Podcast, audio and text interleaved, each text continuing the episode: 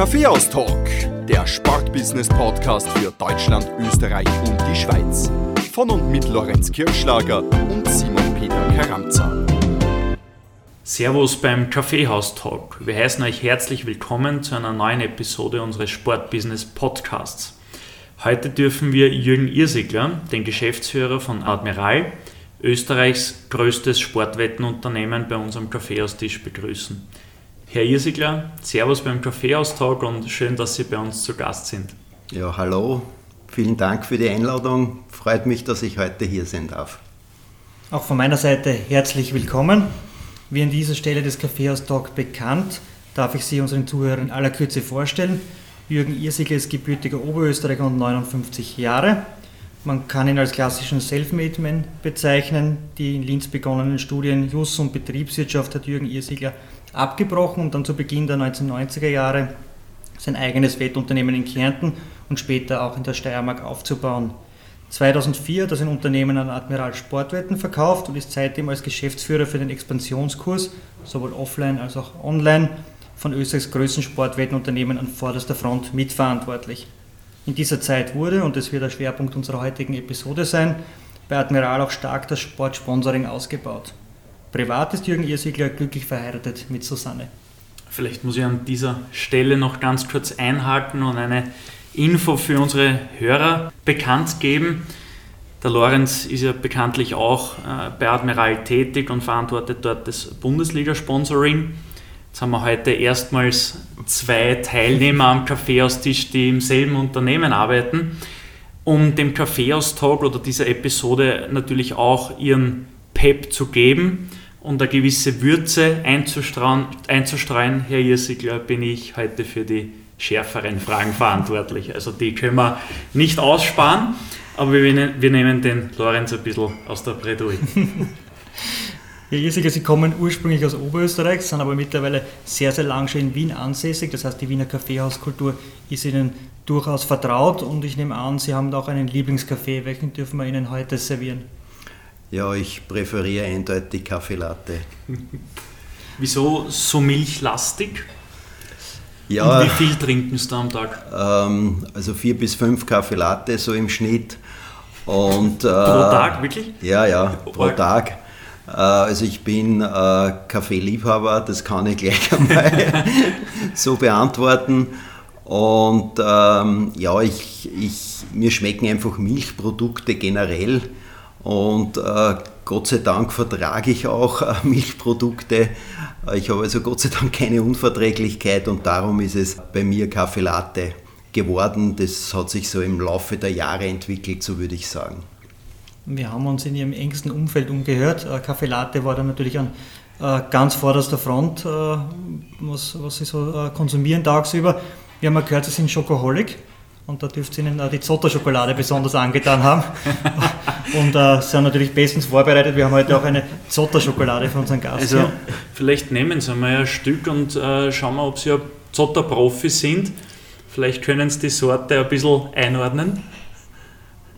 Es ist eine dunkle Schokolade, Jürgen Irsigler kaut, schmeckt. lacht noch.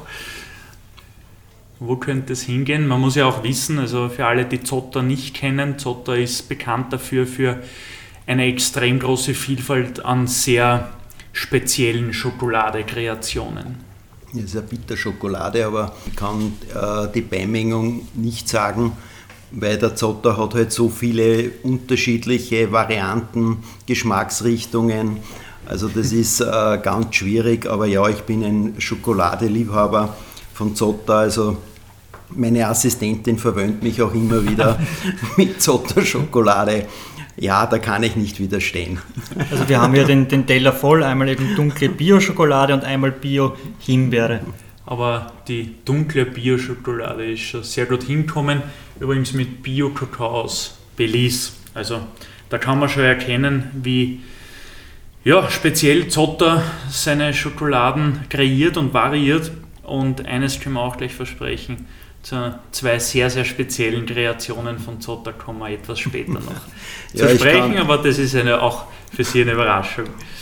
Ich kann also nur empfehlen, also Zotter in der Steiermark zu besuchen. Also das ist hochinteressant, dort äh, in der Südoststeiermark sein Werk zu besuchen und ähm, auch äh, woher die Kakaobohnen äh, sozusagen bezieht, dass also da sehr, sehr im Bereich Nachhaltigkeit auch unterwegs ist und diese Länder auch persönlich besucht, äh, von wo er seine Kakaobohnen äh, sozusagen bezieht. Also es ist schon sehr, sehr interessant, ja. Und noch einmal, ich bin ein Fan von äh, seinen Produkten. Herr Isigler, kommen wir ein bisschen weg von der Schokoladenseite des Lebens hin zum Ernst. Aber auch der kann sehr schokoladig sein, weil kaum ein anderer ist in Österreich so stark und vor allem so lange mit der Wettbranche in Verbindung wie Sie und vor allem auch schon so lange in diesem Feld tätig. Wie sind Sie eigentlich zum Berufszweig der Sportwettenwelt gekommen? Also das war in Wahrheit ein reiner Zufall. Ähm, ich habe in äh, Linz, wie schon gesagt, Jus und Betriebswirtschaft studiert. Und äh, so wie in allen Städten äh, gibt es auch in Linz eine Fortgemeile, ein Bermuda-Dreieck, wie man so schön sagt. Und zu sehr fortgeschrittener Stunde in einem Innenlokal in Linz habe ich dann den Horst Gleis kennengelernt. Der Horst Gleis war damals der Eigentümer des Wettbüro Linz. Wir haben uns dann eben länger unterhalten. So um drei, vier in der Früh äh, hat er dann gemeint, ob ich nicht einmal Lust habe, ihn zu besuchen in seinem Wettlokal. Und so sind wir auseinandergegangen. Ein paar Wochen später habe ich ihn tatsächlich in äh, seinem äh, Wettlokal besucht. Äh, war dann am Anfang eigentlich äh, ein Wettkunde. Äh, so hat es begonnen und eines Tages fragt er mich, ob ich nicht Lust habe, neben meinem Studium auch äh, sozusagen ein paar Stunden in der Woche bei ihm zu arbeiten. Und das Ganze hat sich vor ziemlich genau 35 Jahren abgespielt. Und das war quasi mein Beginn äh, in der Wettbranche, ähm, sozusagen damals neben meinem Studium. Das Wetten, muss ich sagen, war mir nicht ganz unbekannt. Äh, und zwar deswegen, weil ich ähm, schon als Kind und Jugendlicher mit meinen Großeltern im Sommer regelmäßig bei den Trabrennen in Baden bei Wien war und dort dieses ganze Thema Wetten, Buchmacher als äh, ja, kleiner Knirps schon irgendwo beobachtet habe äh, und den Leuten beim Wetten eben zugeschaut habe. Also es war mir da schon geläufig. Und dann gibt es noch eine Anekdote aus meiner Gymnasialzeit. Fußball-Weltmeisterschaft 1978, die ja nach wie vor legendär in Österreich ist. Und ich habe damals, äh, in, war damals in der siebten Klasse äh, des Gymnasiums und habe damals anlässlich dieser Fußball-Weltmeisterschaft äh, Wetten in meiner Klasse angenommen. habe also Quoten erstellt. Äh, damals konnte man nur auf den äh, Weltmeistertitel bei mir wetten. in weiser Voraussicht, die, dass die Quote dann die einzelnen, Die einzelnen Spiele habe ich nicht im Angebot gehabt. Der Grundeinsatz war damals ein Schilling noch äh, pro Wettabgabe. Und so habe ich halt äh, auf die verschiedenen Mannschaften äh, Wetten sozusagen entgegengenommen. Äh, für mich war das Pech, dass damals Argentinien als austragendes Land äh, Weltmeister geworden ist und ich mit meiner Wettentgegennahme sogar einen Verlust realisiert habe. Also das heißt, ich habe nichts verdient bei der Geschichte, sondern habe da die erste Erfahrung gemacht, dass man als Buchmacher auch verlieren kann. Ja, Und haben Sie das Geld dann wirklich zurückgegeben? Ja, natürlich. Also äh, das heißt, alle Wettgewinne sind ausbezahlt worden und ähm, das war sozusagen meine erste persönliche Erfahrung mit dem Thema Wetten, dass ich dann in dieser Branche landen werde, hätte ich niemals gedacht, weder zu dem Zeitpunkt, aber auch nicht äh, während meiner Studienzeit. Also wir können jetzt schon festhalten, von Rückschlägen lassen Sie sich nicht aufhalten. Nein, absolut nicht. Jetzt haben wir äh, gehört, Studien äh, JUS und BWL, das klingt grundsätzlich eher nach einer steifen Ausbildung. Wenn man sich dann anschaut, die Schulzeit mit ja, eigenem Wettunternehmen bereits aufgebaut, aber auch danach ihre Karriere im relativ schnelllebigen, aber durchaus auch in der riskanten Wettbranche. Äh, dann sind es doch zwei ganz unterschiedliche Dinge. Just BWL auf der einen Seite, das schnelllebige Wettgeschäft auf der anderen Seite. Wie passt das äh, zusammen?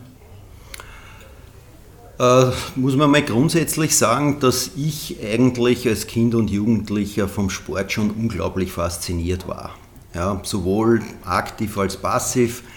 Also ich habe selber sehr gerne Sport betrieben, unterschiedlichste Dinge. Aber ich habe auch damals schon im Fernsehen jede Sportübertragung, die gesendet worden ist, verfolgt. Ich bin also stundenlang auch vor dem Fernseher gesessen und äh, habe mir da die unterschiedlichsten Sportarten angeschaut, bis hin zum Langlaufen und so, wo dann selbst mein Vater, der selber sehr Sport interessiert ist, gesagt hat, was, was, was fasziniert dich am Langlaufen, das ist doch urlangweilig. Ja.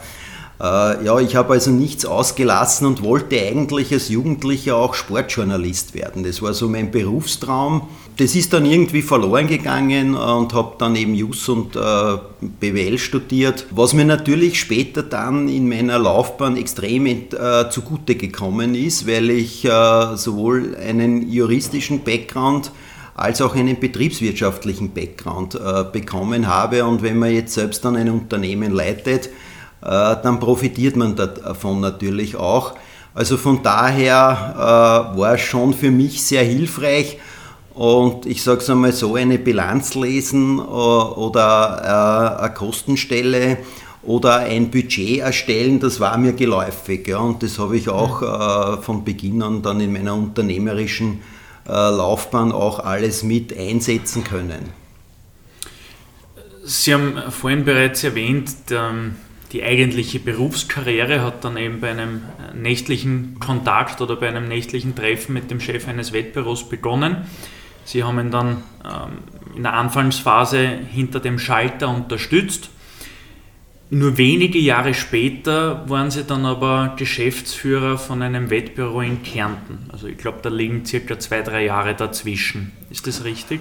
Naja, es waren eigentlich vier Jahre, wo ich dann äh, begonnen ja. habe, also relativ kurze Zeit. Ich bin damals dann 28 Jahre gewesen, äh, wie ich mich selbstständig gemacht habe. Mit meinem damaligen Chef, dann Partner, äh, haben wir äh, sozusagen äh, die Kärntner Wettbüro GmbH, später dann Café Kärntner Wettbüro GmbH gegründet. Der Hintergrund war der, dass mein äh, damaliger Chef, äh, der Horst Gleis, eben ein äh, kleines Wettunternehmen in Kärnten gekauft hat mit einem Standort in Klagenfurt. Äh, Wie es dann äh, so ist, es hat sich um dieses Thema, sprich Kärnten, niemand wirklich gekümmert.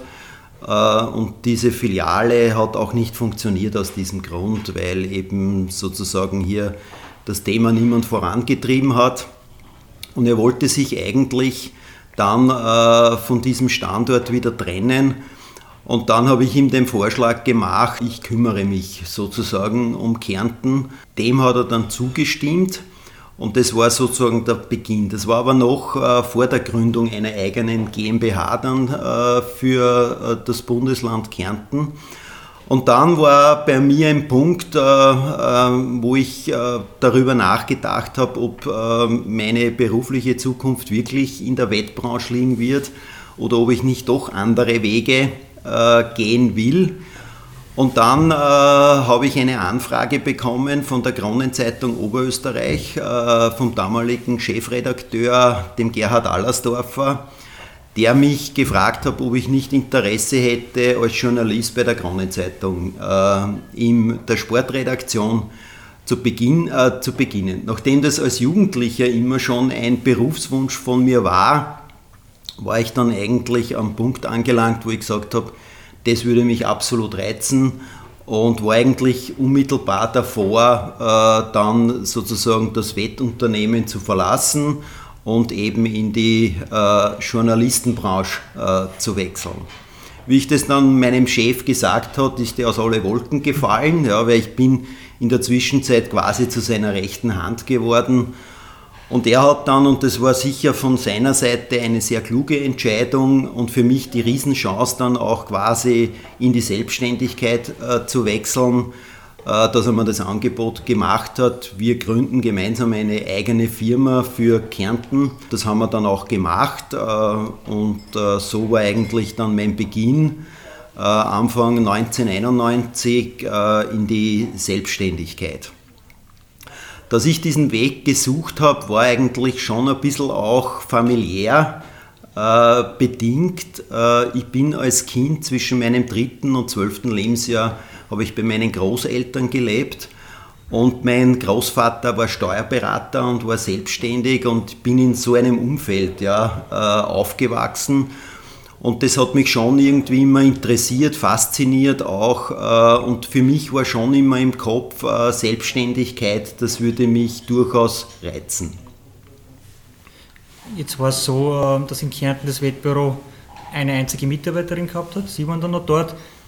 Das Ganze aber auch nicht so wirklich funktioniert zu Beginn. Wie kann man sich das vorstellen? Wie kann man die Hebeln umlegen, dass dann ein Unternehmen trotzdem ein paar Jahre später floriert und auch expandiert? Naja, ich bin äh, damals äh, quasi äh, zwar noch nicht fix nach Kärnten äh, übersiedelt, das war dann deutlich später erst, dann ein Ortswechsel, aber ich war regelmäßig jede Woche in Kärnten, um mich äh, zu kümmern.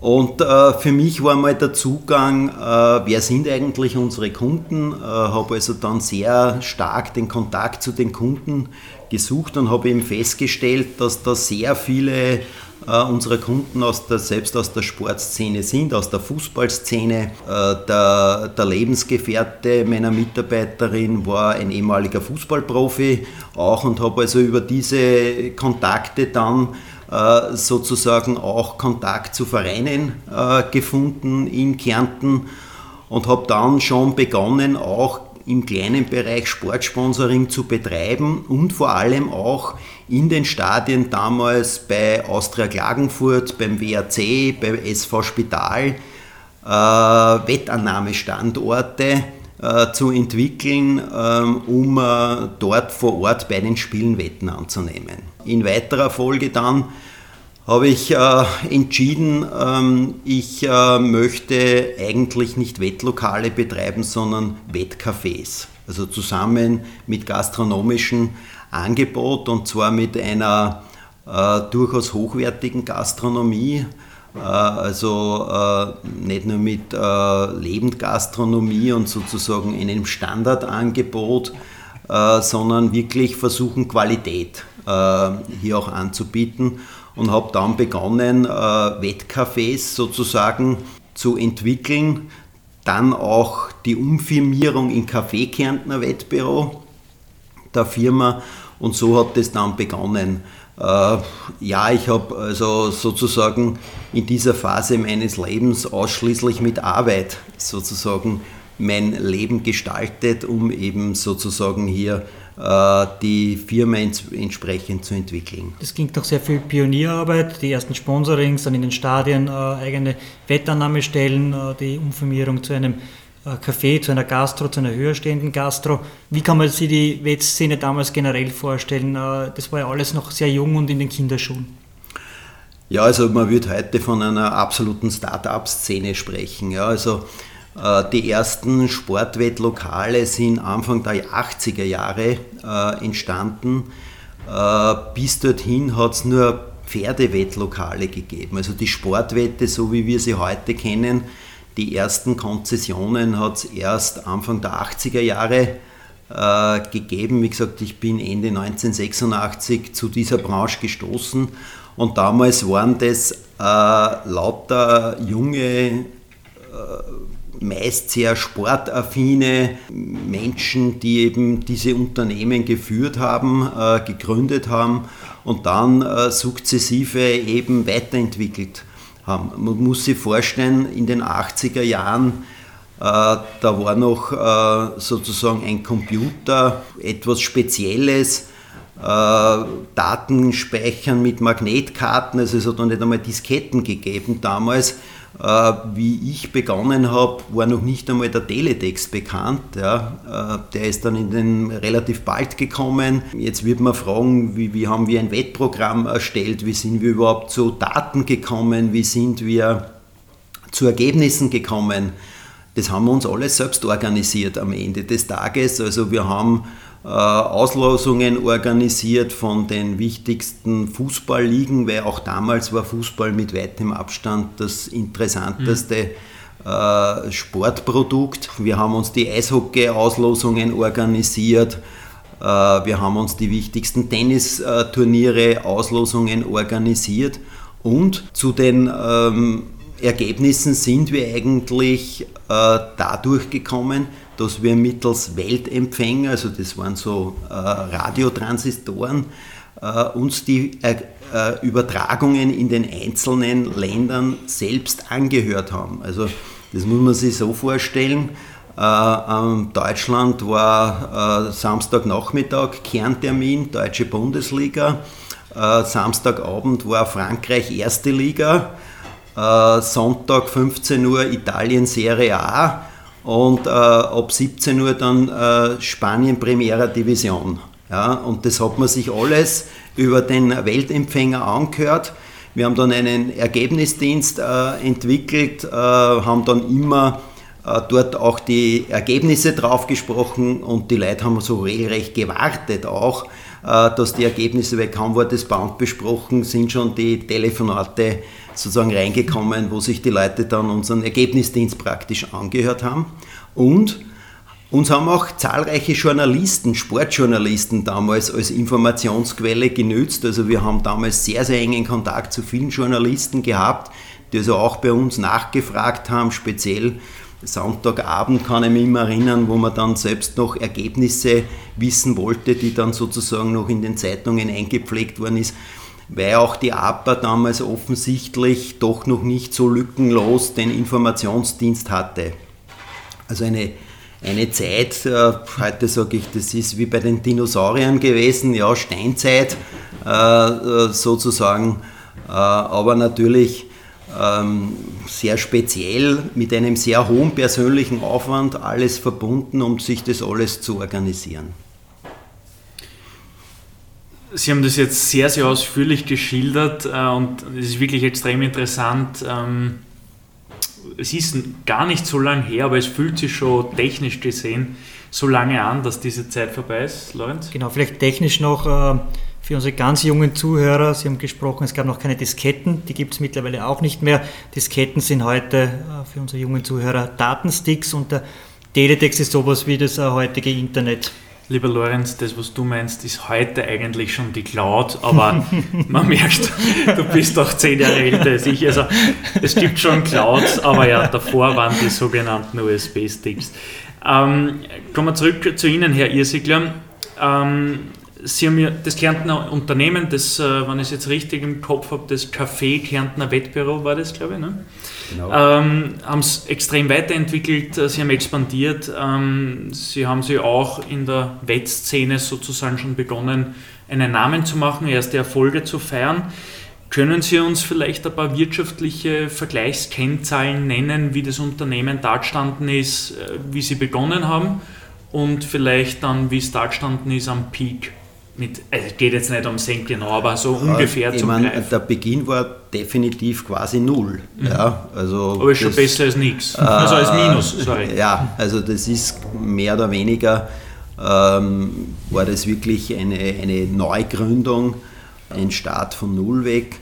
Am Ende des Tages, äh, Ende 2004, wie ich das Unternehmen verkauft habe, waren dann 85 Mitarbeiter, 14 äh, Wettcafés, und der Umsatz war damals zwischen 13 und 14 Millionen Euro. Wenn man es erlösseitig sieht, äh, war die Erlöse zwischen 2,5 und 3 Millionen Euro. Also um ein Gefühl zu bekommen. Und wenn man heute Admiral äh, das vergleicht, dann sind da Erlöse, die ähm, irgendwo äh, zwischen 125 und 155 Millionen in den letzten Jahren gelegen sind. Warum?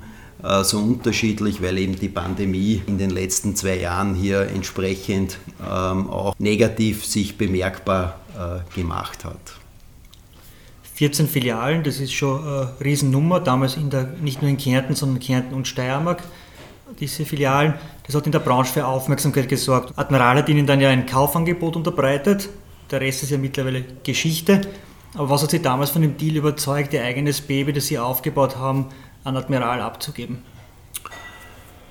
Ähm, dazu muss man ähm, wissen, dass ich eigentlich die erste Mal eine Anfrage von äh, Admiral, vom damaligen Vorstandsvorsitzenden der Novomatic, den Dr. Franz Wohlfahrt, eine Anfrage 2002 bekommen habe. Den äh, Dr. Wohlfahrt kannte ich äh, vom österreichischen Buchmacherverband heute äh, österreichischer Sportwettenverband, wo man sich halt regelmäßig getroffen hat, ähm, um äh, verschiedene Themen, äh, die die Branche betreffen, zu diskutieren. Das heißt, der Buchmacherverband war eine Art Interessensvertretung? Der Buchmacherverband ist eine Interessensvertretung, wie gesagt, heute als äh, österreichischer Sportwettenverband bekannt. Und dort hat man sich halt als Branchenvertreter regelmäßig getroffen. Dadurch kannte man sich in der Branche, wenn man so will. Und wie gesagt, 2002 ist dann erst, das erste Mal eine Anfrage gekommen, äh, ob ich nicht Interesse hätte, mein Unternehmen äh, zu verkaufen und auch zu Admiral Sportwetten zu wechseln. Das habe ich 2002 äh, damals noch abgelehnt, weil ich meine Selbstständigkeit äh, nicht aufgeben wollte. Zwei Jahre später kam dann äh, die zweite Anfrage wieder von Dr. Wohlfahrt und dann habe ich mich entschieden, äh, das Unternehmen zu verkaufen und das muss man sich so vorstellen. Wir haben uns äh, im August 2004 in äh, Klagenfurt getroffen und am 1. November 2004, also etwas mehr als zwei Monate später, habe ich als damaliger Vorstand der Admiral Sportwetten sozusagen begonnen. Also das heißt, das Ganze ist dann sehr rasch über die Bühne gegangen. Das ist auch etwas, äh, was vielleicht typisch für mich ist, dass wenn ich dann die Entscheidungen trifft, dass ich dann immer schaue, die Dinge auch so rasch wie möglich umzusetzen und durchzuziehen. Ähm, warum habe ich mich dazu entschieden? Äh, weil mir damals schon bewusst worden ist, dass es damals großes Kleinunternehmen äh, man in dieser Branche keine Zukunft haben wird. Ja, äh, es war damals schon für mich feststellbar, dass es einen Konzentrationsprozess in der Branche geben wird, dass am Ende des Tages nur Großunternehmen äh, in der Wettbranche überleben werden und für KMUs kein Platz sein wird. Ähm, das bestätigt sich heute auch. Ich persönlich hätte geglaubt, dass die Entwicklung noch viel rascher gehen wird. Aber vielleicht um ein Gefühl äh, zu schaffen, vor zehn Jahren hat es in Österreich noch zwischen 80 und 90 Wettunternehmen gegeben. Heute gibt es nur mehr rund 35 und die Konzentration äh, schreitet voran. Also wenn man in fünf bis zehn Jahren, äh, denke ich, wird es äh, irgendwo zwischen 20, maximal 25 Wettunternehmen noch in Österreich geben. Und das war der Hauptgrund äh, sozusagen, dass ich für mich erkannt habe, dass es Zeit wird, äh, hier eine Veränderung herbeizuführen. Und dann gibt es zwei Möglichkeiten, eben dass man sein Unternehmen verkauft oder dass man sich einen Investor sucht, um eben entsprechend wachsen zu können, äh, um das Unternehmen selbst so weiterzuentwickeln, dass eine entsprechende Größe erreicht werden kann. Und dann haben sie sich dazu entschieden, dass sie verkaufen. Das heißt, sie sind von, innerhalb von ja, rund 15 Jahren vom Schalterburschen zum Vorstand des äh, ja, von Österreichs größten Sportwettenanbieter geworden. Es ist ein, ein irrer Aufstieg, der sehr schnell und in, aber doch in sehr klaren und zügigen Schritten erfolgt ist. Hat es da irgendwann einmal einen Moment gegeben, wo Sie realisiert haben, was da eigentlich gerade alles sehr, sehr Positives passiert in Ihrem Berufsleben? Ja, natürlich realisiert man das. Ja, und natürlich reflektiert und, und lässt immer wieder Revue passieren, die Jahre und die Schritte, äh, die man äh, gesetzt hat. Aber das war eben die große Herausforderung für mich und Chance, die ich gesehen habe, eben zu Admiral Sportwetten zu wechseln als den größten äh, Wettanbieter in Österreich. Damals noch mehr oder weniger fast ausschließlich im Retail-Bereich tätig und einfach die Chance zu haben, bei der Nummer 1 im Land arbeiten zu können, das war sozusagen auch das Animo für mich, äh, diesen Schritt zu setzen Äh, ich habe das als Riesenchance auch wahrgenommen und gesehen und ja, habe mich dann eben beim zweiten Mal ganz rasch entschieden, das auch zu tun.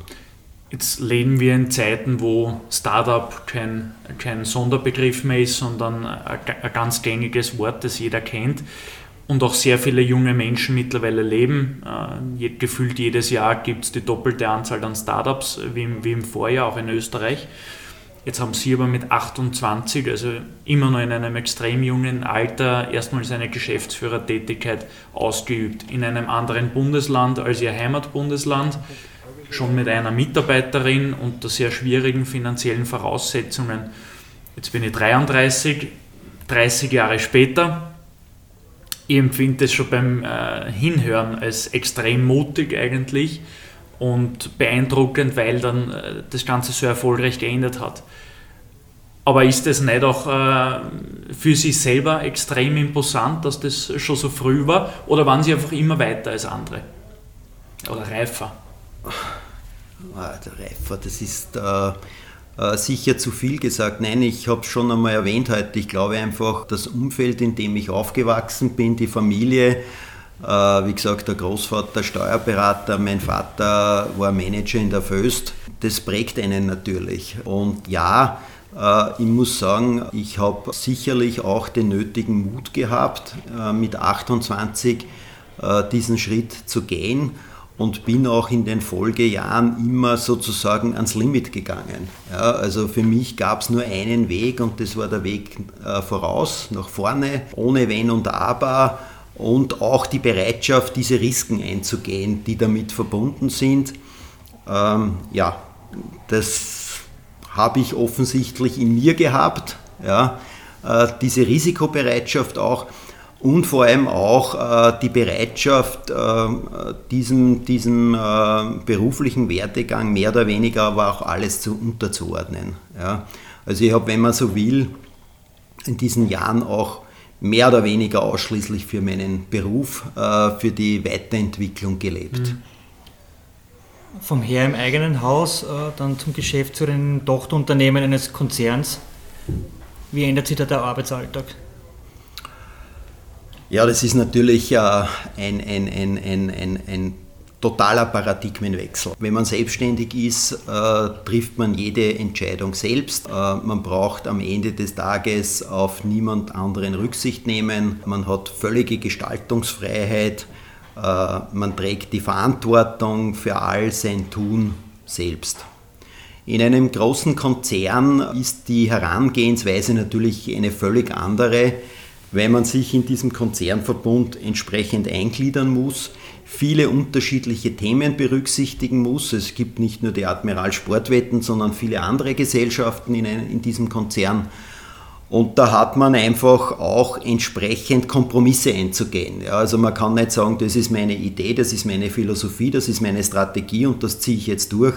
Das funktioniert nicht. Und es ist sicher auch so, dass viele, die diesen Schritt gehen, nämlich Unternehmen verkaufen, sich dann versuchen, in einem äh, Konzernverbund einzugliedern, dass denen das nicht gelingt, ja, weil es so ein Paradigmenwechsel ist. Ja, das ist eine völlig andere Welt, eine völlig andere Arbeitsweise äh, dann notwendig. Und viele äh, die äh, sozusagen das probieren, in so einem Umfeld dann zu arbeiten, verlassen dieses Umfeld auch relativ rasch wieder, weil sie einfach für sich merken, dass sie damit nicht zurechtkommen. Ich habe es geschafft am Ende des Tages, aber es war auch für mich eine riesige Umstellung. Es war auch für mich nicht ein, äh, einfach. Es hat auch für mich Phasen gegeben, wo ich äh, natürlich mich selbst hinterfragt habe, ob es die richtige Entscheidung war. Heute, ich bin inzwischen 17 Jahre bei Admiral Sportwetten, kann ich sagen, ja, es war absolut die richtige äh, Entscheidung im, im Nachklang. Aber es ist sicherlich eine riesige Umstellung. Sie haben in Kärnten mehr oder weniger ausschließlich ein Filialnetz betreut. Mit Ihrem Wechsel zu Admiral Sportwetten ist auch das Online-Geschäft unter admiral.at dazugekommen. Wie war das für Sie? War das eine große Umstellung oder waren Sie digital immer sehr affin? Äh, nein, ich war mal grundsätzlich digital nicht affin. Aber mir war natürlich schon bewusst, dass die Zukunft äh, im digitalen Bereich liegt. Warum? Weil in unserer Branche es natürlich zu dem Zeitpunkt schon einige renommierte äh, Unternehmen gegeben hat. In Österreich äh, hat es die Internetwette digital äh, erstmals 1997 äh, im Angebot gegeben. Die Firma Interwetten war damals die ersten, die sozusagen Online-Wetten in Österreich angeboten hat. Dann war der Börsegang äh, von Bewin. Mhm. Damit hat die Digitalisierung in unserer Branche natürlich eine völlig neue Dimension erhalten. Und es war äh, jedem, der in dieser Branche äh, tätig war, schon klar, der Weg dieser Branche führt auch in die Digitalisierung. Ja. Ähm, und damit war klar, äh, ein Unternehmen wie Admiral Sportwetten muss auch im digitalen Bereich tätig sein, wenn es zukunftsfähig sein will. Äh, wie ich ins Unternehmen gekommen bin, muss man aber sagen, dass äh, der Online-Bereich ähm, sehr rudimentär nur vorhanden war und mir war also binnen ja, eigentlich weniger Wochen bewusst, dass es hier mal den Hebel anzusetzen gilt, um sozusagen hier die Digitalisierung voranzutreiben. Weil man sagen muss, das ist sehr, sehr schwer gefallen, auch im Laufe der Jahre, weil in unserem Konzern so ein Grundprinzip auch gilt. Man will äh, die äh, Technologie selbst entwickeln. Man will also hier nicht externe Technologie zumieten, zukaufen, sondern äh, es gibt so äh, der, äh, der, der, Zugang, die Technologie, das technologische Know-how soll im Unternehmen sein. Und es ist dann schon äh, eine Riesenherausforderung gewesen, das auch äh, sozusagen auf den Weg zu bringen und das ist auch sehr lange nicht gelungen. Ja. Heute ist das Gott sei Dank anders. Wir haben ein unglaublich schlagkräftiges IT-Team in den letzten Jahren zusammenstellen können, haben inzwischen 200 Mitarbeiter in diesem Bereich, die also für Entwicklung äh, äh, zuständig sind, äh, Tester, Netzwerktechniker und so weiter und so fort.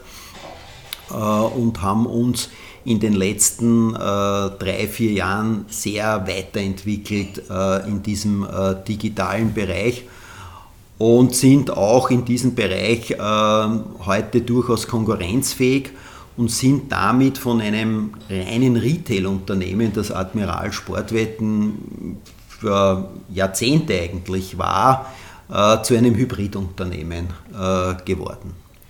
Wie teilt sich der Umsatz des Hybridunternehmens Admiral Sportwetten in, im Retail-Bereich und im Online-Geschäft auf? Vor der Pandemie oder vor Beginn der Pandemie äh, war das Verhältnis 50 zu 50. Durch die mhm. Pandemie sozusagen getrieben, ja, weil es einen unglaublichen Beschleunigungseffekt mit sich gebracht haben, ist es heute so, dass das Verhältnis 65% digital und nur mehr 35% Retail ist. Und glauben Sie, dass das so bleiben kann? Oder hoffen Sie vielleicht, dass es sich wieder ein bisschen ausgleicht, weil das würde wieder bedeuten, dass die Lokale, die Wettlokale wieder besser gehen? Da sollten wir die Pandemie hoffentlich zeitnah überwinden, erwarte ich in etwa das heutige Verhältnis, dass rund zwei Drittel der Wetteinsätze äh, digital stattfinden werden und ein Drittel äh, Retail. Ähm, aber ich bin überzeugt äh, davon, äh, dass nicht nur im digitalen Bereich in Zukunft äh, Wetten abgeschlossen werden, sondern dass sehr wohl auch Shops besucht werden, weil man sich dort halt mit Gleichgesinnten treffen kann, die Kommunikation. Menschen sind soziale Wesen und wollen halt auch den Austausch und jeder von uns merkt jetzt in der Pandemie und in den Lockdowns, wie sehr ihm auch die sozialen Kontakte äh, fehlen. Ja, absolut. Ähm, ich habe äh, in einem der letzten Lockdowns habe zufällig den Lorenz einmal gefragt, wenn man immer heute wieder über äh, Admiral sprechen, logischerweise, woher der Name überhaupt kommt. Und er hat mir damals versprochen, er wird das bis zu unserem heutigen Termin abklären. Äh, das fällt mir jetzt gerade ein, ich habe dir aber noch nicht gefragt. Hast du das mittlerweile vielleicht mit dem Herrn Irsigler abgeklärt? Also ich weiß, mittlerweile, ich weiß mittlerweile bestens Bescheid, aber ich würde dem Gast den Vortritt lassen. Also er klingt ein bisschen militärisch. Oder stimmt's oder ist es ein Blödsinn? Na, hat also überhaupt keinen, äh, keinen Zugang zum Thema Militär oder eben äh, Seefahrt äh, zu tun, nein, sondern unser Eigentümer, der Professor Graf, hat, wie er ähm, damals äh, am Beginn der 80er Jahre mit seinem Unternehmen begonnen hat, aus äh, Großbritannien Glücksspielgeräte importiert und eines dieser Geräte hatte den Namen Admiral. Ja, also da war die Typenbezeichnung, ja, okay. äh, wenn man so will, Admiral. Und abgeleitet davon hat er dann sozusagen die Marke Admiral entwickelt für seine ganze Unternehmensgruppe und eben den Sportwettenbereich auch als Admiral Sportwetten GmbH äh, sozusagen dann firmiert. Alles klar. Aber Geheimnis gelüftet. Simon und ich arbeiten ja mittlerweile schon sehr, sehr lange im Sportbusiness und wir haben die Erfahrung gemacht, dass Admiral seine Sponsorings auch sehr, sehr langfristig äh, sieht. Dazu passt auch, dass sich Admiral in der Öffentlichkeit auch immer wieder als Partner des Sports äh, präsentiert und auch positioniert. Jetzt klingt das relativ lapidar, weil Partner des Sports äh, klingt gut, äh, im, im, Marketing ein, ein äh, schöner Slogan, aber was heißt das in der Praxis? Ähm, also wir sind ähm, einmal davon, einmal grundsätzlich, also die äh, Sportwettenbranche lebt natürlich von Kunden, die sich für Sport interessieren. Wenn ich mich heute nicht für Sport interessiere, dann werde ich keine Sportwette abgeben. Das ist so eine Grundvoraussetzung. Und damit finden Sportwettenanbieter natürlich ihre Kunden vor allem auch bei Sportveranstaltungen. Ja, und da ist es dann auch naheliegend, dass man ähm, sozusagen Partner von Sportvereinen wird oder von, auch von Einzelsportlern. Äh, dadurch, dass äh, Fußball mit weitem Abstand die wichtigste Sportart in unserem Business ist, hat man auch begonnen, äh, dann eine Strategie zu entwickeln, Sportsponsoring vor allem im Fußballumfeld anzusiedeln. Und so haben auch die, die ersten Kooperationen begonnen, dass man gesagt hat, okay, Fußball, Hauptprodukt, äh, Sportvereine, interessante Partner. Und der nächste Schritt war, na, welche Fußballvereine äh, sucht man sich dann aus? Und da ist es dann naheliegend, dass man zur Entscheidung kommt, man äh, sucht Partnerschaften mit Vereinen, die eine große Fanbasis haben, ja, die viele Fans haben, äh, wo viele Zuschauer im Stadion sind, wo sozusagen wir wirklich die Fan-Community ansprechen können. Und aus dem Grund haben damals auch die ersten Kooperationen mit Vereinen wie Rapid, Sturm Graz, Austria, Wacker Innsbruck oder im Eishockey Vienna Capitals begonnen. Also das war sozusagen der erste Zugang, war die Fanclubs sozusagen zu versuchen bei den Vereinen äh, zu erreichen. Äh, grundsätzlich war aber immer auch äh, unser Zugang, wir leben vom Sport, ja, äh, das ist sozusagen die Basis des Geschäftsmodells und wir sehen uns auch äh, verpflichtet, dem Sport etwas zurückzugeben. Ja. Und so haben wir dann unsere Strategie weiterentwickelt, dass wir gesagt haben, ja, nicht nur Profisport, nicht nur Fußball soll von uns profitieren und soll von uns unterstützt werden, sondern auch der Breitensport und auch andere äh, Sportarten sollen sozusagen von unseren Engagements profitieren. Und so hat sich dann im Laufe der Jahre unser Engagement immer mehr vergrößert, immer mehr verbreitert. Es ist dann über Fußball, Eishockey weiter zu Basketball, Handball, American Football oder im, äh, im, im Breitensport Laufveranstaltungen äh, sozusagen ausgedehnt worden. Sie haben gesagt, Admiral lebt vom Sport. Klar, das ist die Geschäftsgrundlage. Wie geht man dann als Geschäftsführer von Admiral damit um äh, im ersten Lockdown, wo dann plötzlich gar keine Sportarten mehr stattfinden? Ja, das war natürlich für uns ein totales Schockerlebnis, äh, muss man sagen, weil wir von heute auf morgen auch keine Sportveranstaltungen mehr stattgefunden haben und wir quasi, wenn man so will, von 100% auf unter 10% gefallen sind und zwar binnen einer Woche. Ja, also das ist wie wenn du beim, äh, beim irgendwo äh, aus dem Flugzeug springst und der Fallschirm geht nicht auf. Ja, also so ist das äh, Empfinden dann. Und das war dann äh, natürlich die verzweifelte Suche auch nach äh, Produkten, die noch anzubieten sind, die es noch gibt. Und äh, das war, sage ich heute, in Wahrheit auch die Geburtsstunde des E-Sports als Wettprodukt. Äh, E-Sports hat es natürlich schon vorher gegeben und die Wettanbieter haben sich immer wieder mit dem Thema beschäftigt äh, und haben auch teilweise hier Wettangebote entwickelt. Aber das Thema hat nicht wirklich funktioniert. Und durch diesen ersten Lockdown äh, ist dann auf einmal äh, sozusagen das Thema E-Sports und hier vor allem sportaffine E-Sport-Produkte, sage ich jetzt einmal, wie FIFA oder auch andere Sportarten wie NHL, NBA, äh, basierende E-Sport-Angebote sozusagen für Sportwettenanbieter interessant und attraktiv geworden. Weil die Leute halt im Lockdown auch viel Zeit hatten und, und natürlich auch irgendwo Angebote gesucht haben und sie haben dann begonnen auf einmal eben auf Everton gegen Manchester United im E-Sport äh, Wetten abzuschließen. Und da ging es immer um Namen interessanterweise, also gar nicht um die Spieler, um die Gamer, die dahinter stehen, sondern die sind angetreten für Vereine, es war ja schon vorher so, dass viele prominente Vereine E-Sport-Abteilungen äh, integriert haben äh, in ihren Clubs und die sind auf einmal sozusagen in, in, in die erste Reihe getreten. Und dann hat halt Leverkusen gegen Schalke 04 gespielt, ja, im E-Sport und man hat halt dann entsprechend hier ein Wettangebot erstellt und da sind auch dann Wetten abgeschlossen worden.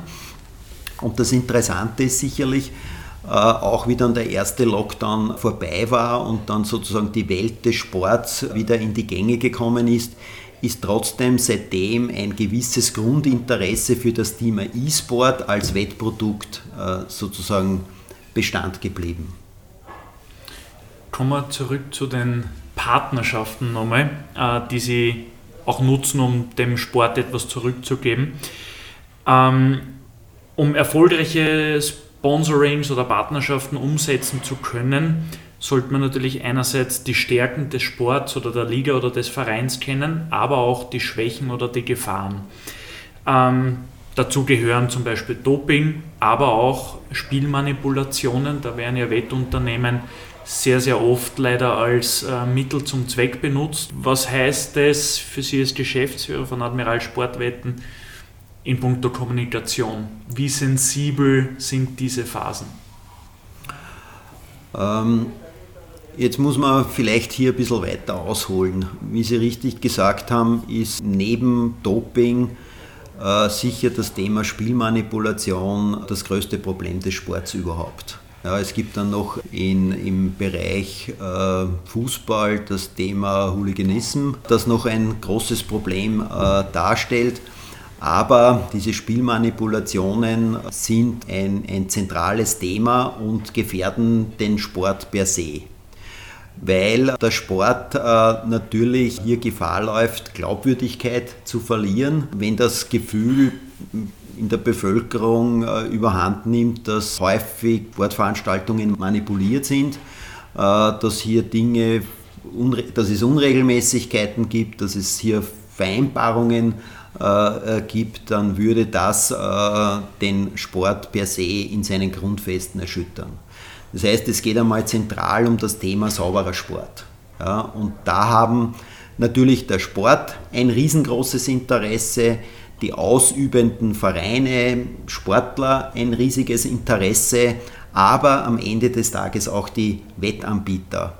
Weil wenn ähm, die Wettanbieter Sportveranstaltungen anbieten, bei denen sozusagen immer die Gefahr mitschwingt, sie wären manipuliert, dann würden die Wettkunden sehr rasch auch das Interesse an sozusagen Sportwetten verlieren.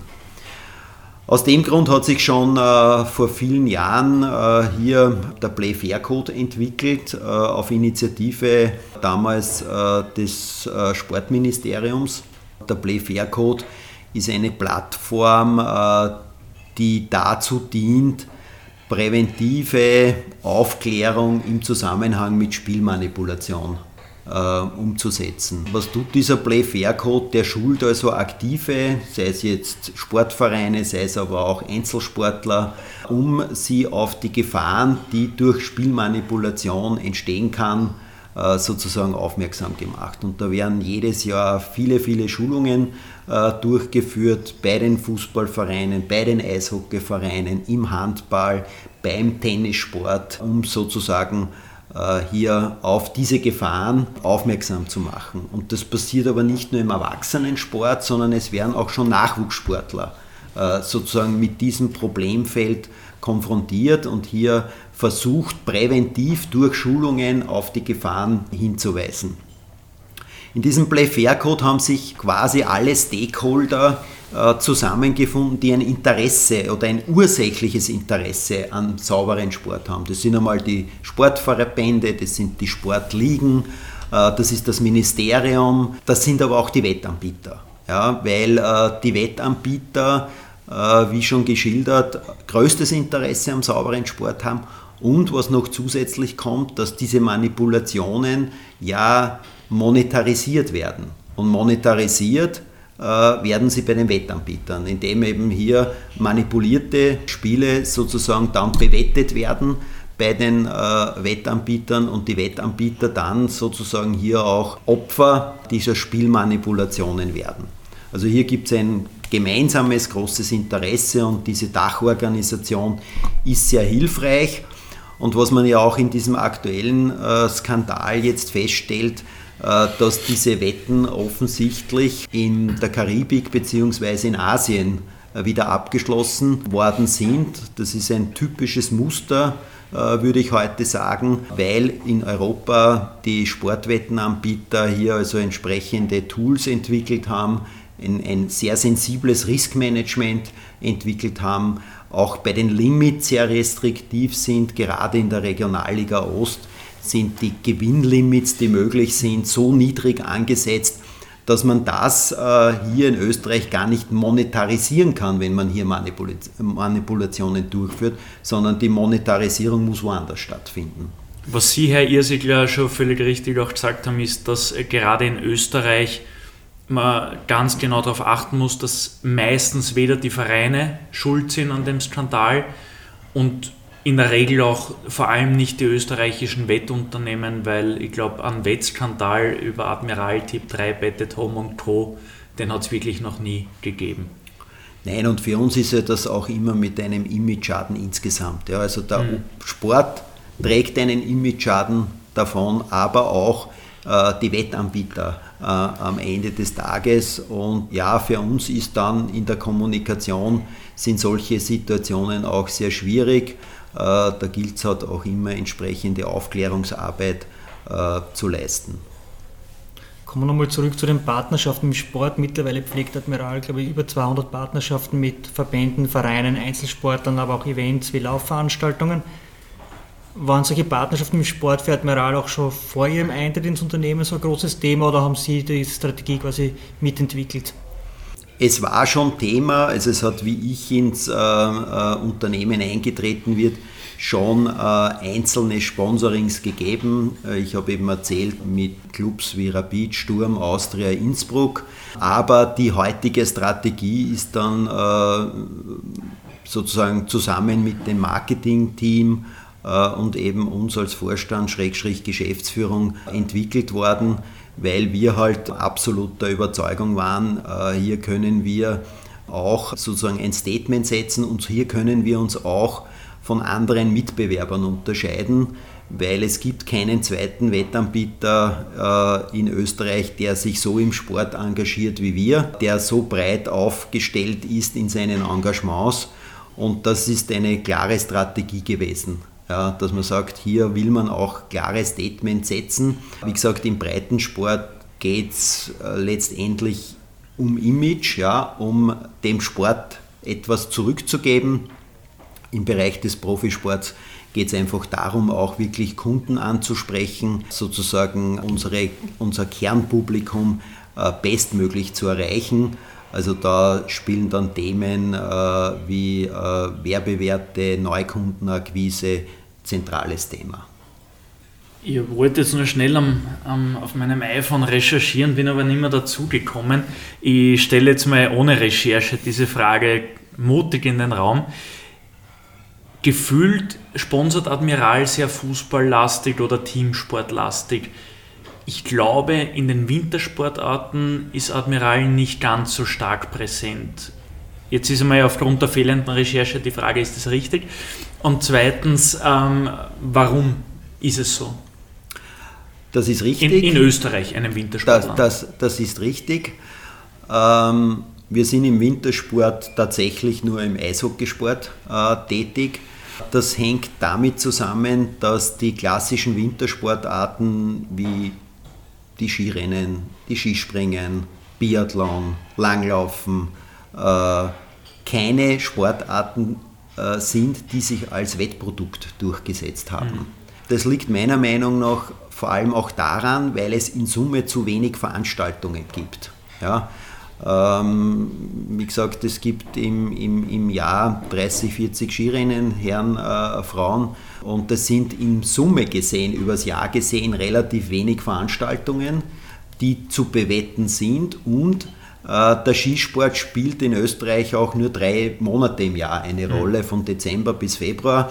Äh, und dann ist die Saison wieder vorbei. Und darum haben sich genauso wie jetzt im Motorsport Formel 1 oder MotoGP nicht als Wettprodukte durchgesetzt, weil es in Summe zu wenig Veranstaltungen gibt, wenn man das jetzt mit Fußballligen vergleicht oder mit Basketballliga oder mit Tennisveranstaltungen. Dort gibt es viel mehr Veranstaltungen, die noch dazu zwischen 10 und 12 Monate im Jahr auch tatsächlich stattfinden.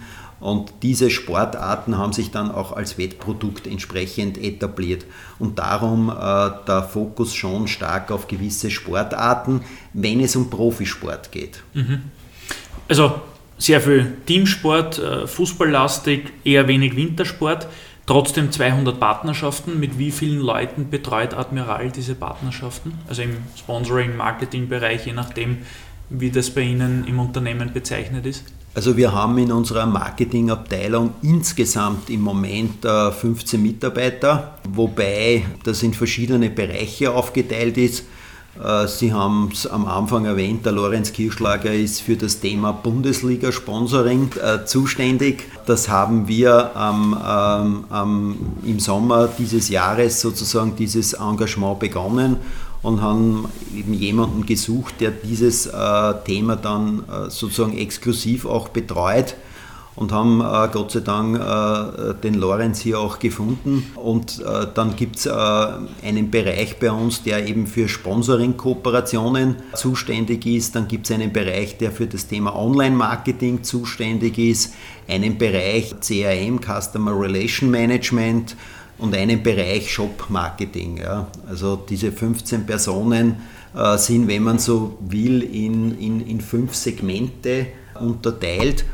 Und dann arbeiten wir auch noch mit diversen Agenturen zusammen, die uns quasi oder unsere Marketingabteilungen äh, sozusagen hier auch entsprechend unterstützen. Bei 200 Partnerschaften werden jetzt einige Vereine und Sportler wahrscheinlich die Ohren gespitzt haben äh, da draußen. Wie kann man Sie von einer Partnerschaft überzeugen? Da muss man eben unterscheiden zwischen Spitzensport, Profisport und, und Breitensport. Äh, wie gesagt, der, der Breitensport habe ich schon erwähnt, das ist, würde ich als Mäzenatentum irgendwo noch bezeichnen. Ja, äh, also sozusagen dem, dem, dem Sport, der Gesellschaft etwas zurückzugeben. Im Spitzensport äh, geht es letztendlich darum, macht äh, ein Engagement für uns Sinn? Kann man damit Kundengruppen, neue Kundengruppen ansprechen oder hat äh, der Verein oder der Sportler eine solche Community, die für uns äh, interessant sein könnte? Also das muss man dann äh, wirklich differenziert sehen, sich sehr im Detail äh, sieht man sich das an, ob man dann äh, so einer äh, Kooperation näher tritt. Wobei immer wieder in unserer Geschichte haben wir da auch äh, äh, durchaus unkonventionelle Zugänge äh, gefunden und auch neue Wege beschritten, wenn wir halt überzeugt waren, dass es ein Thema vielleicht gibt, was für uns spannend sein könnte. Kann man ein Beispiel haben von so einem unkonventionellen Zugang? Ähm, das würde ich als das Thema Frauensport, ja, äh, das ist uns, muss ich sagen, ein Anliegen geworden, auch den Frauensport zu unterstützen, weil halt auch im Sport äh, die Frauen äh, es viel, viel schwerer haben, entsprechende Unterstützung zu finden. Und das erste große Engagement war eigentlich beim Fußball-Frauen-Nationalteam, wo, wo ich mich mit dem Thema eigentlich schon seit 2012 beschäftige. Damals 2012 war Europameisterschaft, Qualifikation für 2013 und Österreich hat damals im letzten Gruppenspiel gegen Dänemark, äh, Dänemark war damals Gruppenerster, Gruppenfavorit äh, und Österreich hat damals in St. Pölten, kann ich mich noch erinnern, 2 äh, zu 0, glaube ich, gewonnen. Und es waren damals 2500 Zuschauer im Stadion und hat damit erstmals die Playoff erreicht. Als Gruppenzweiter ist dann zwar im Playoff gegen Russland damals gescheitert, ähm, aber da waren beim Playoff-Rückspiel damals äh, schon 3500 Zuschauer im, im, im Stadion und damals habe ich mir gedacht, das Thema Frauenfußball hat Fantasie auch äh, durch die Entwicklung oder die, das Entstehen der, der, des nationalen Fußballzentrums in St. Pölten für Mädchen. Und ich habe das dann äh, verfolgt und es ist dann gelungen, äh, eine entsprechende Vereinbarung mit dem ÖFB Anfang 2017 ähm, ähm, sozusagen einzugehen als erster Premium-Partner, Hauptsponsor der Fußballfrauen-Nationalmannschaft. Und damals ja, bin ich durchaus eher schräg angeschaut worden für dieses Engagement. Wahrscheinlich der eine oder andere hat mich fast für verrückt erklärt. Wie, wie kann man sowas machen? Was ist da der, der Hintergrund? Was soll das sein? Wir, und da sage ich wirklich wir, weil ich war ja nicht der einzige Treiber äh, für dieses Thema bei uns, sind dann ein halbes Jahr äh, später bei der Fußball-Frauen-Europameisterschaft in Holland mit dem Halbfinale belohnt worden. Man darf nicht vergessen, das war ja damals ein Sommermärchen, mhm. so wurde es auch betitelt und das war die erste Teilnahme einer Fußballfrauen-Nationalmannschaft bei einer Endrunde und dann erreicht man das Halbfinale. Ich kann mich heute noch erinnern, der ORF hat äh, Einschaltziffern gehabt äh, im, im, im, im siebenstelligen Bereich, was man nur von den Herren gekannt hat äh, bis jetzt oder hoch, hochwertigen Skirennen aus Kitzbühel oder Schladming. Also wir haben sozusagen, ist hier eine unglaubliche Euphorie entstanden. Zu dem Halbfinale damals hat es gegeben sogar Public Viewing am Rathausplatz in Wien, da war ich selber dabei, das war getreten voll, man hat kaum einen Platz gefunden, ja. also das war eine Riesenbegeisterung im Land. Und, und man muss auch sagen, damals ist auch Frauenfußball auch bewettet worden, mhm. ja, erstmalig. Es hat ein entsprechendes Angebot gegeben und äh, wir haben uns natürlich riesig gefreut äh, über den Erfolg für die Frauen, ähm, aber auch wir haben uns äh, für uns selber gefreut, weil äh, das, äh, das sozusagen so schnell Früchte getragen hat. Das ist sicherlich Glück gewesen, äh, dass das so gekommen ist. Aber so, so Dinge auch zu tun, die ein bisschen aus der Norm sind, dass, dass solche Gedankengänge haben wir immer wieder, solche Ideen haben wir auch immer wieder. Also äh, ja, in unseren Köpfen gibt es da einiges, durchaus auch an Projekten, die, die wir hoffen wir auch in Zukunft umsetzen können. Einer dieser Ideen, die wahrscheinlich auch in Ihrem Kopf dann äh, präsent war oder vielleicht sogar entstanden ist, war, dass Sie mit Admiral die beiden höchsten österreichischen Fußballspielklassen sponsern, nämlich seit Sommer 2021. Der Deal mit der österreichischen Fußball-Bundesliga wurde eigentlich schon inmitten der größten Gesundheitskrise der Welt seit vielen Jahrzehnten abgeschlossen. Viele Unternehmen haben sie in dieser Zeit, also vor allem Anfang des Jahres 2020 und dann im Rest des Jahres 2020, äh, haben sie viele große Sportsponsoren auch aus dem Sponsoring zurückgezogen. Man denke da nur zum Beispiel an die Erste Bank, ähm, die komplett weg ist in, in, in vielen Sportarten. Ähm, es hat ja in der Sportbusiness-Szene auch immer wieder Gerüchte gegeben, dass sich Admiral an mancher Ort äh, zurückzieht. Das ist dann, glaube ich, äh, nicht so passiert. Also es war natürlich auch für Admiral schwierig, aber Ihr seid in sehr vielen Sponsorings treu geblieben, habt sich der Krise gestellt und habt dann die Bundesliga-Sponsorings abgeschlossen. Wie kam es oder aus welcher Überzeugung heraus kamst du diesem ziemlich azyklischen Investment? Also grundsätzlich sind wir der Meinung, äh, dass Krisen meistens auch Chancen mit sich bringen. Und dass äh, gerade in solchen Situationen man investieren soll. Und für uns war die Überlegung auch, wie können wir uns als Unternehmen noch weiterentwickeln, wie können wir uns in Österreich sozusagen noch an neue Kundengruppen auch herantreten. Und äh, aufgrund diversester Analysen äh, ist da als Ergebnis auch ähm, sozusagen äh, entstanden, äh, ein Engagement in der Bundesliga würde für uns absolut Sinn machen. Und dann darf ich mich nicht davor abschrecken lassen, dass jetzt eine Krise ist. Ja, und es war auch für uns eine schwierige Zeit, sondern da gilt es auch dann Vorwärtsstrategien äh, zu entwickeln. Und äh, vielleicht zu dieser Geschichte Fußball-Bundesliga, erste und zweite Liga. Grundsätzlich war mal unser Zugang, äh, ein Angebot zu legen für die erste Fußball-Bundesliga. Äh, in den Gesprächen dann äh, mit äh, der Bundesliga hat sich aber sehr schnell herauskristallisiert, dass auch die zweite Liga für uns durchaus Sinn machen kann. Wir haben in Österreich über 200 äh, Filialen und sind, wenn man jetzt die Vereine der zweiten Liga sich ansieht, mit Ausnahme von Lafnitz in allen Städten, wo die zweite Bundesliga heute mit Vereinen vertreten ist, haben wir auch Filialen. Das heißt, unser Zugang war hier dann ein absolut regionaler Zugang, dass wir gesagt haben, wir wollen den Connex zwischen den Zweitligavereinen und unseren Filialen, die vor Ort sind, herstellen und haben uns dann relativ rasch entschieden, auch für die zweite Liga ein Angebot äh, abzugeben. Äh, die Überzeugung, dass das der richtige Schritt, der hat sich dann immer mehr verfestigt, auch intern. Und äh, wir haben dann schon äh, wirklich danach getrachtet, dass wir den Zuschlag für beide Ligen bekommen.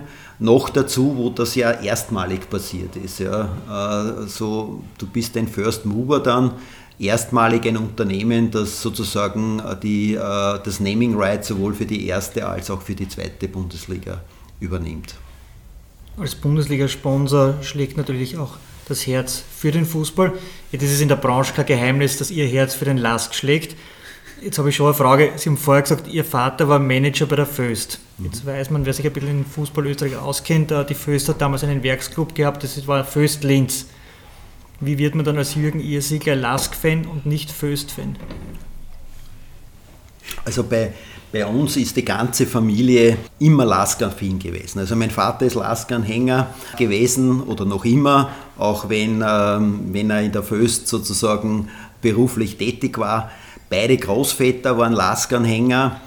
Äh, und ich bin äh, von einem meiner Großväter auch mit nicht einmal sieben Jahren war ich erstmalig auf die Linzer Google mitgenommen worden zu einem Fußballspiel, zu einem Lask-Spiel und das war damals das Lokalderby gegen Föst. Ja, Föst äh, Linz ist damals aufgestiegen und der Lask hat dieses erste Linzer Derby in der höchsten Spielklasse im am 30. August 1969 äh, äh, sozusagen 5 zu 0 gewonnen. Ja.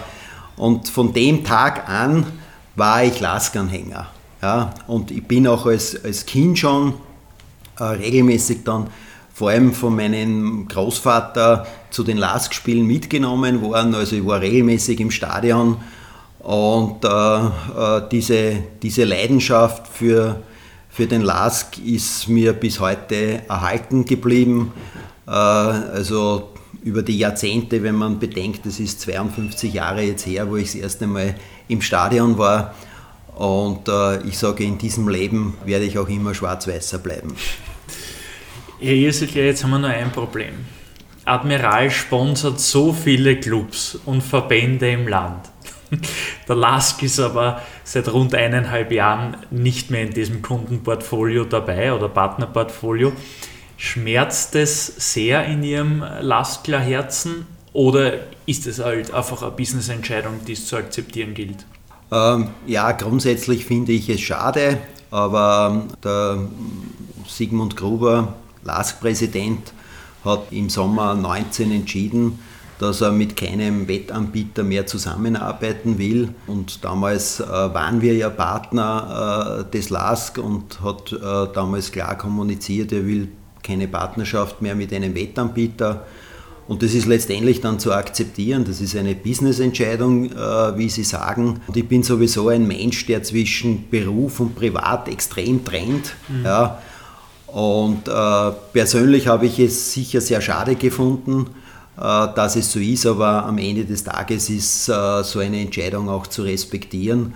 Und ähm, sage ich einmal, heute habe ich auch keine negativen emotionalen Gefühle entwickle ich, äh, dass es so ist, wie es ist. Wir trennen da jetzt auch nochmal beruflich und privat. Wie viele Lask-Spiele sehen Sie privat im Jahr, im Schnitt? Äh, also vor der Pandemie, ja, äh, zwischen 25 und 32. Jetzt in der Pandemie bin ich nur bei den Spielen gewesen vor dem Lockdown. Also ich habe keine Lust, sage ich einmal, in einem leeren Stadion irgendwo zu sitzen, auch wenn ich vielleicht die Möglichkeit hätte, aufgrund äh, der vielen Kooperationen, die wir haben, der vielen Sponsorings. Äh, da macht A keinen Spaß.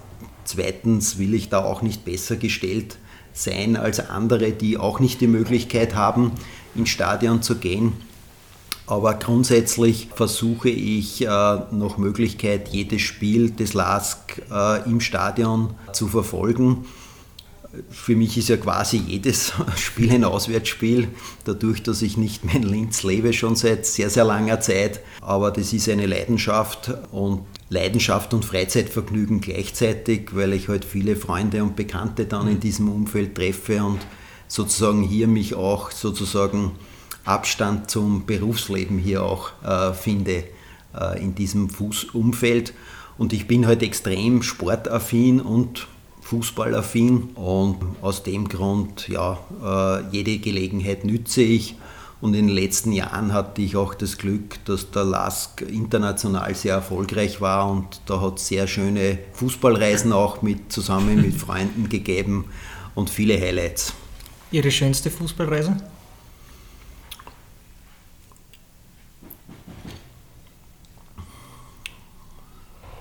Also von der, von der Stadt her würde ich Lissabon sagen. In den letzten Jahren gegen Sporting Lissabon, wie gesagt, beim ersten Spiel äh, war es möglich dabei zu sein. Äh, das hat zwar der Lask damals 2 zu 1 verloren, aber es war wahrscheinlich das beste Spiel überhaupt, was der Lask äh, gespielt hat auf internationaler Ebene äh, äh, damals. Ähm, und äh, das würde ich einmal und, und vom vom, vom Ergebnis her war vielleicht Trondheim ein Highlight, weil mit dem damaligen Sieg in Trondheim äh, man äh, quasi die Gruppenphase erfolgreich in der Saison 1920 äh, äh, bestritten hat und damit das erste Mal in die KV-Phase gekommen ist. Und das war ein Spiel im November, da hat es in Trondheim geschneit. Also das war ähm, aber sage ich mal vom, von der emotionalen äh, Komponente vielleicht die schönste Reise. Ja. Leider hat es keine ÖFB-Reise in ihre Top 2 geschafft, aber vielleicht bin ich mir sicher, dass die Reise auf die Färöerinseln an Stelle 3 ist. Wir wissen ja auch, äh, dass Reisen ganz oben bei Ihnen äh, auf der Liste steht, auch abseits vom Fußball. Wohin sollen unsere Hörer nach dem Lockdown reisen? Ihr Tipp? Äh, ja, ich würde jedem empfehlen, dass er einmal in seinem Leben auf eine Safari fährt, weil äh, man hier Erlebnisse hat, die ganz äh, speziell sind, die, die äh, unglaublich emotional sind.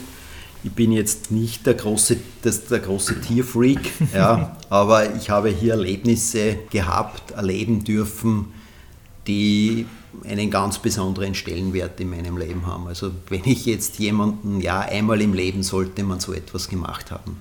Lissabon, Trondheim, Safari, kommen wir zurück nach Wien. Sie sind mittlerweile seit 17 Jahren bei Admiral, haben so gut wie alles erlebt, in erster Linie vor allem sehr, sehr viele schöne Momente.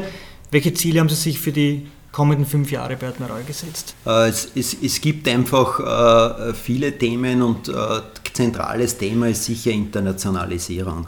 Dass wir als, als Partner anderer Gesellschaften im Unternehmen, im Konzern sozusagen unser Know-how unseren Schwesterorganisationen in Deutschland, Italien, Spanien, wo auch immer zur Verfügung stellen können und versuchen, äh, gemeinsam mit den äh, Schwesterorganisationen dann entsprechend Sportwettbusiness auch in deren Ländern äh, zu, zu entwickeln. Und in Österreich äh, einfach unser äh, Geschäft einfach weiterzuentwickeln, weiter auszubauen. Ein weiterer wesentlicher Teil Ihres Berufslebens äh, war kurz schon Thema, aber mit der folgenden Frage wollen wir nochmal ein bisschen detaillierter darauf eingehen.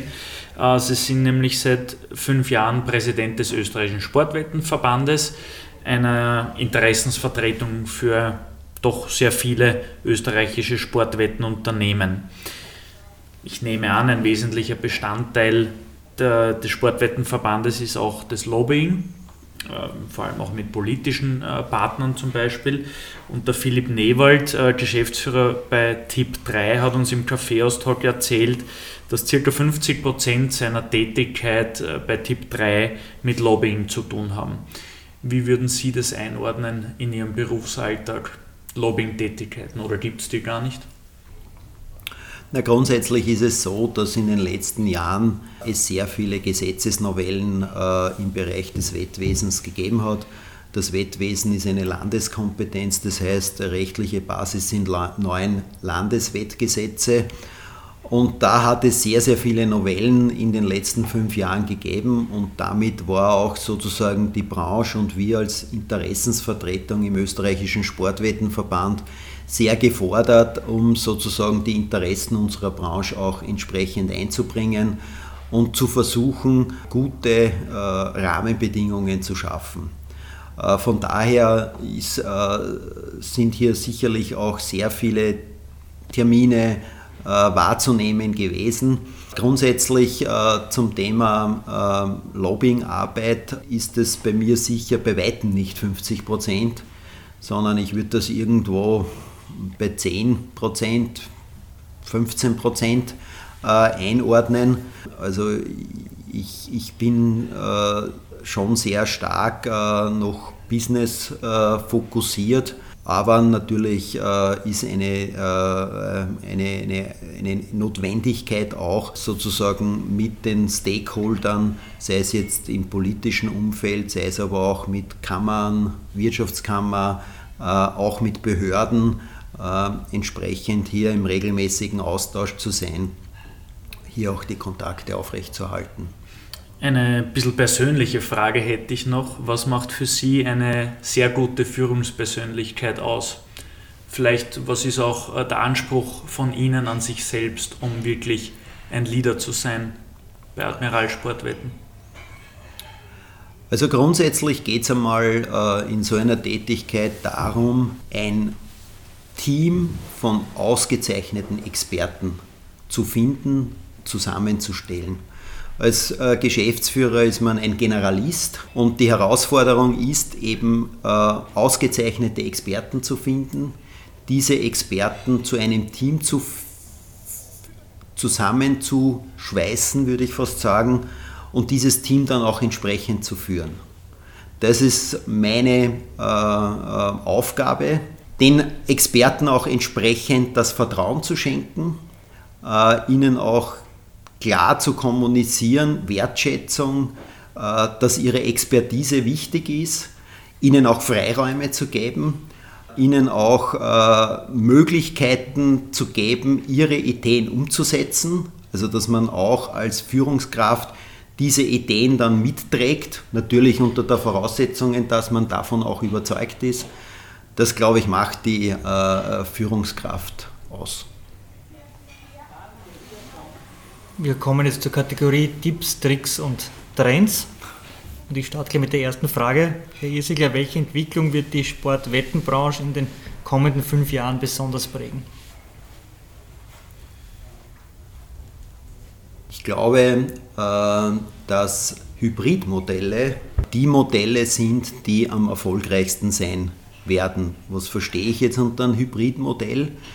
Nämlich, dass man einerseits ein hochwertiges digitales Angebot hat, gleichzeitig auch aber ein Retail-Angebot hat, äh, wo sozusagen man für die Kunden greifbarer ist, wo der Kunde auch unmittelbar Ansprechpartner hat. Das, glaube ich, ist in, dieser, in unserer Branche zumindest das äh, Modell, das ich für die nächsten Jahre als das erfolgsversprechendste sehe.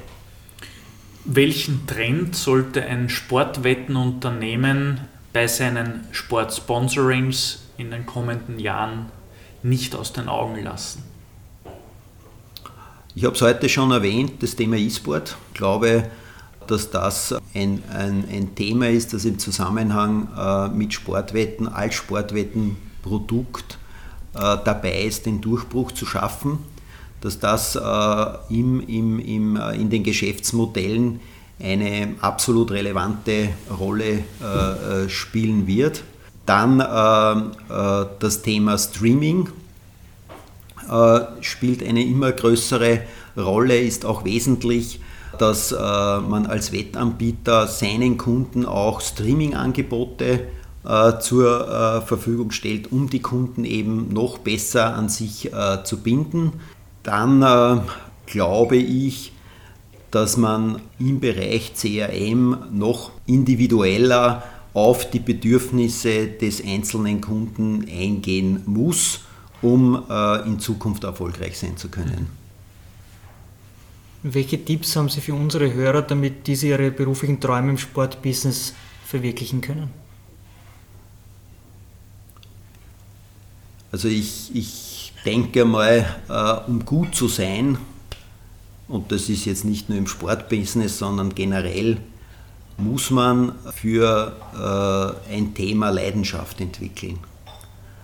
Absolute, absolutes Interesse. Ich bin überzeugt, dass man in einem Beruf nur dann gut sein kann, wenn man für das Thema brennt. Ja, das ist eine Grundvoraussetzung.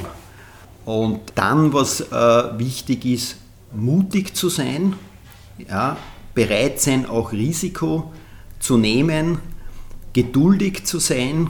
Ich bin überzeugt, dass wenn man das Thema, das einen begeistert, fasziniert, für sich gefunden hat, dass man dann auch Chancen bekommen wird, in äh, seinem äh, Leben hier entsprechend auch äh, eigene Ideen, Vorstellungen umsetzen zu können. Im Kaffeehaustag äh, gibt es auch immer Rück- und Ausblicke auf die Sport-Business-Laufbahnen. Jetzt äh, meine Frage, welche Person hat Sie am meisten geprägt? Also ich habe ich hab natürlich äh, das Glück gehabt, äh, in meiner Tätigkeit sehr viele interessante Menschen kennenzulernen. Ich habe das Glück, sehr, sehr viele äh, Menschen im Umfeld des Sports zu kennen mich mit ihnen austauschen zu können. Das würde ich also, da würde ich gar nicht einzelne Personen jetzt äh, nennen wollen, sondern äh, dieses Gesamtnetzwerk, das ich äh, sozusagen im Laufe der Jahre aufbauen konnte, das ist für mich eine Bereicherung. Und es gibt viele, viele Gespräche, die man führt, die befruchtend sind, die neue Ideen einem mitgeben. Von der persönlichen Entwicklung auch hin zum äh, Sport, ja, hat mich die Familie extrem geprägt, weil das halt Sport sehr stark verankert war äh, in unserer Familie. Und äh, ja, meistens sicherlich mein Großvater. Ich habe erzählt, dass ich äh, in meiner Kindheit bei meinen Großeltern gelebt habe. Und äh, mein Großvater ist wahrscheinlich insgesamt die Person, die mich am meisten geprägt hat und damit auch im Sinne sozusagen meiner beruflichen Laufbahn und dann auch im Sportbusiness am meisten geprägt hat. Eine kurze Zwischenfrage muss, muss ich einstreuen an der Stelle. Wie sportaffin ist eigentlich Ihre Familie, Ihre engste Familie? Meine, meine Frau äh, ist absolut äh, sportaffin, aber nicht was Passivsport betrifft, sondern Aktivsport. Also mhm. betreibt selber sehr gerne Sport, ist aber jetzt nicht diejenige, die jetzt äh, Sportveranstaltungen regelmäßig besucht oder vor dem Fernseher stundenlang sitzt äh, oder im, im, im, im, digitalen Bereich äh, irgendwelche Streaming-Angebote äh, konsumiert. Aber sie ist äh, sehr, sehr sportaffin im Sinne von Aktivsport. Und grundsätzlich, wie gesagt, äh, die Familie war immer sehr sportaffin mhm. per se. Und ich habe selber, wie gesagt, äh, jahrzehntelang sehr viel Sport getrieben. Ähm, die letzten Jahre äh, bin ich sehr bequem geworden, beziehungsweise auch aufgrund von äh, diversen Verletzungen und Abnützungserscheinungen sozusagen ein Antisportler geworden, würde man heute sagen, und nur mehr sozusagen zum Passivsportler mutiert. Aber ja, das gesamte Umfeld ist schon äh, durchaus als Sport. Sport spielt einfach eine große Rolle, weil es Sport spielt eine große Rolle. Ich habe ich hab eine sehr, sehr tolerante Frau. Äh, dafür bin ich auch sehr dankbar, äh, die mich sehr, sehr unterstützt, auch äh, in, in vielen Dingen. Das ist ein Glück, das ich hier habe. Aber ja, äh, ich komme wahrscheinlich im Jahr irgendwo zwischen, also wenn nicht gerade Pandemie ist, zwischen 80 und 100 Events, wo ich direkt vor Ort bin. Jeden zweiten Tag ein Event, ja, das ist schön. Also jeden dritten, um, um die mathematischen Fähigkeiten korrekt auszuleben. Ähm, Sie haben mit 28 ein Wettbüro in neue Sphären geführt, sind zu Admiral gewechselt. Schlecht hat es sich dort nicht entwickelt. Äh, so ehrlich und so leger können wir das, glaube ich, formulieren. Ähm, Gibt es überhaupt Entscheidungen in Ihrem Berufsleben, die Sie heute anders oder so nicht mehr treffen würden? Ja, in meinem Leben sicherlich. Also ich würde heute mein, mein Studium beenden, ja, das ich, wie Sie anfangs gesagt haben, abgebrochen habe. Vielleicht nur ergänzend, ich habe äh, Jus und BWL äh, äh, studiert. Alleine die Entscheidung war für mich schon keine gute Entscheidung, weil mich das Doppelstudium damals überfordert hat. Ich habe dann relativ bald auch äh, das BWL-Studium bleiben lassen. Äh, das würde ich heute einmal anders machen, nicht mit einem Doppelstudium beginnen. Das soll man sich gut überlegen, ob man sich sozusagen so die Latte legt. Mhm. Äh, und ja, ich würde das Studium ähm, äh, heute auf jeden Fall abschließen. Äh, man soll die Dinge auch zu einem Ende bringen, weil es ist ja nicht daran gelegen, dass mich jetzt das Studium per se nicht interessiert hat, weil das kann es natürlich auch sein, dann soll man abbrechen in jedem Fall und sich nicht da irgendwas fortführen, mit dem man sich nicht identifizieren kann.